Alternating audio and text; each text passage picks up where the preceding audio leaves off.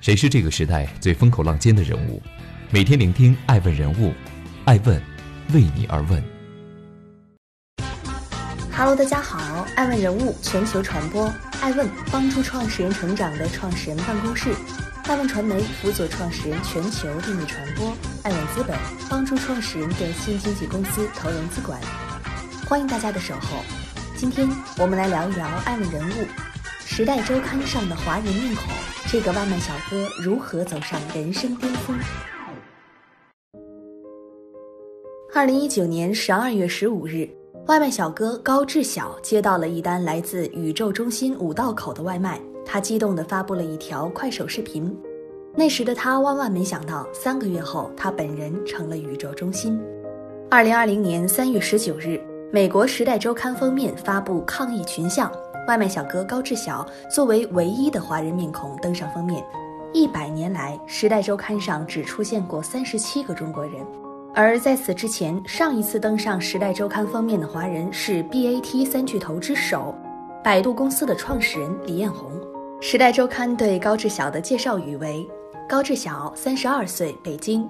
自从疫情爆发以来，送货司机高志晓必须接受健康检查，每天花二十分钟为自己的摩托车和衣服消毒，防止病毒传播，然后才能开始工作。他尚未感染病毒，但每天都会面临健康风险。自二零一九年末新型冠状病毒大规模爆发以来，全球范围内的累计确诊数量已超过六十万。为了对抗疫情，中国各地的办公室、学校、工厂都按下了暂停键。在这个宅在家中就是为社会做贡献的特殊时期，社会秩序和日常生活都被打乱了，世界仿佛静止一般。人们病了，社会也随之瘫痪了。如果说医护人员等一线工作者是病毒的驱赶者，那么外卖小哥则逐渐成为维系社会运转的摆渡人。英雄骑士、护卫队、城市之光，无数赞美的声音标榜在外卖小哥的身上。高志晓在得知自己登上《时代周刊》的封面后说：“我只是个平凡的人，做了平凡的事。”欢迎继续聆听《守候爱问人物》，爱问人物全球传播。平凡人高志晓。高志晓是宁夏固原人。二零零四年，和每一个梦想到大城市闯荡的年轻人一样。这个八零后的大男孩来到北京，开始了他的北漂生活，做过销售，也开过小餐馆，但最终都以失败告终。二零一二年，高志晓成为了一名美团外卖骑手。二零一九年，高志晓开通了快手，自称外卖小哥逍遥，并以发布视频的方式开始记录一些自己的日常生活。从最初的每天十六单，到后来的二十六单、四十一单，再到五十九单。也会在收工的深夜给自己买一瓶快乐水可乐，也会在情人节斥巨资买给老婆巧克力和玫瑰花。看着镜头里的高志晓，因为自己的收入从八千加到一万一千加而开心到笑不拢嘴。屏幕前的人们似乎也已经忘记了生活里的风尘仆仆，被治愈了。二零二零年一月二十二日，腊月二十八。没有回老家过年，而是坚守在岗位的外卖小哥高志晓送错了餐。深更半夜的北京街头，体型巨大的公交车无情地与他擦肩而过。他委屈地对着镜头哭诉道：“餐让别人拿走了，大过年的赔了三十二块钱，非常倒霉。北京的冬天真的很冷吧？”委屈的眼睛通红，还不忘在视频结尾加上一句。最近的新型冠状病毒流行非常厉害，提醒大家出门一定要戴上口罩，注意防控，继续努力。为了多接单多赚钱，高志晓通常晚上九点到十点结束一天的工作。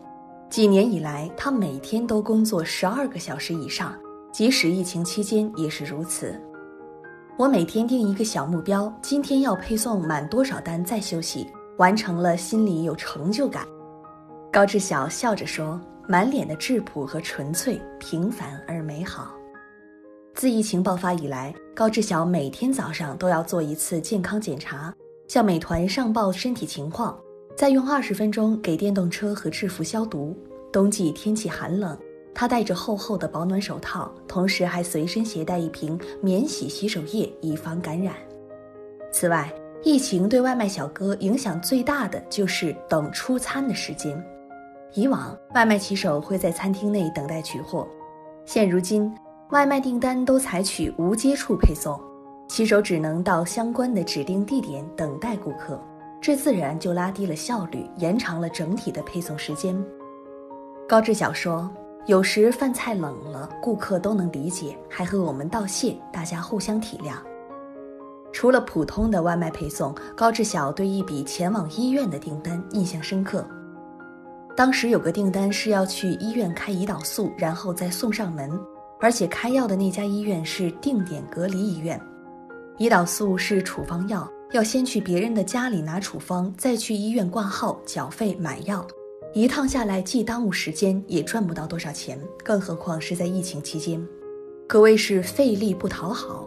更何况是如今高度敏感的时刻，类似的订单，大多数的骑手都不太愿意接。高志晓也犹豫了起来，但顾客似乎十分着急，订单在平台上跳出了好几次，他最终把心一横，朝着患者的家里走去了。我到了之后才知道，原来是一个独居的老人需要胰岛素。老人的儿女都在外地，疫情期间回不来，于是不停地在网上帮助母亲下单。拿到处方后，高志晓前往北京某新冠肺炎定点隔离医院开好药，又给老人送过去。得知老人还没吃饭，高志晓又发挥以前开餐馆的手艺，给老人做了碗面，放了蔬菜和两个荷包蛋。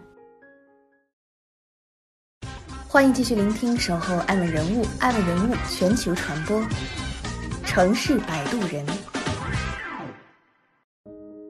他们见过深更半夜的灯红酒绿，也见过凌晨四点的点点繁星。随着智能手机的普及和移动流量成本的下降，中国电商发展蒸蒸日上。从网购狂欢节、双十一的交易额年年缔造奇迹，再到美团外卖、饿了么等外卖公司百花齐放。快递小哥、外卖骑手早已成为日常生活当中必不可缺的角色。实际上，早在疫情爆发之前，中国的外卖市场规模已经高达六百五十亿美元，为多达五亿多的消费者提供服务。疫情期间更甚。新型冠状病毒爆发以来，中国餐饮圈可是受到了空前的关注。据艾媒咨询数据显示。二零二零年春节期间，中国零售与餐饮预计损失超一万亿元。有人预言，这或许是一个中国餐企的升级故事。在新年假期时，西贝掌门人贾国龙就曾公开表示，四百家西贝莜面村基本停业，又保留了部分的外卖业务。随后，提供外卖服务的门店从一百多家翻到了二百多家。每天的外卖营业额超过两百万元，仅一月份线上用户就增加了三万多名。餐饮业的巨头海底捞更是闷头整治自家的线上服务。二零二零年一月二十六日，海底捞在官微上发布了一则休市通告，称即日至一月三十一日暂停营业。二月十五日闭店整整二十天后，海底捞宣布部分门店恢复外卖部分的营业。位于近铁广场北座三楼的丰收日以江浙菜闻名，年前满满当当的年夜饭，春节时接到的每一个顾客来电竟然都是退订。好在天无绝人之路，年初七附近公司复工后，每天光是外卖订单都有三百单左右。此外，随着消费需求日趋多样化，外卖也早已不仅仅局限于点餐配送，蔬菜、水果、日用品。都已经录入了外卖必需品之列，而本次新冠病毒的爆发，无疑使各方面物资的外卖需求量有了质的飞跃。外卖有供应，外卖有需求，万城空巷，他们各种颜色穿梭在六街三陌。在这个不平凡的冬天，只要外卖小哥还在奔跑，我们的城市就还没停止运转。他们把大大小小的包裹送到每个角落。疫情下的城市慢慢恢复温度。虽然没有惊天动地和轰轰烈烈，就像高志晓所说，他们只是平凡人，做了平凡的事。此次接到《时代周刊》的采访邀请，高志晓有些难为情。当时我正在工作，送完了几单之后才接受的采访。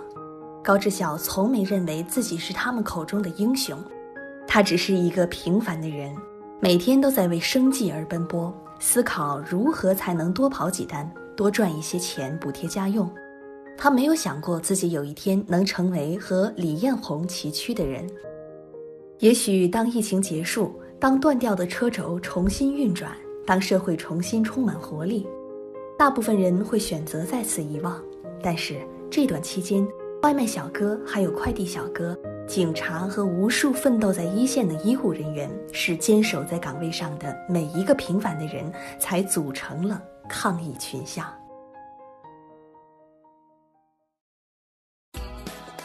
爱问是我们看商业世界最真实的眼睛，记录时代人物，传播创新精神，探索创富法则。微信搜索“爱问人物”公众号，查看更多有趣又有料的商业故事。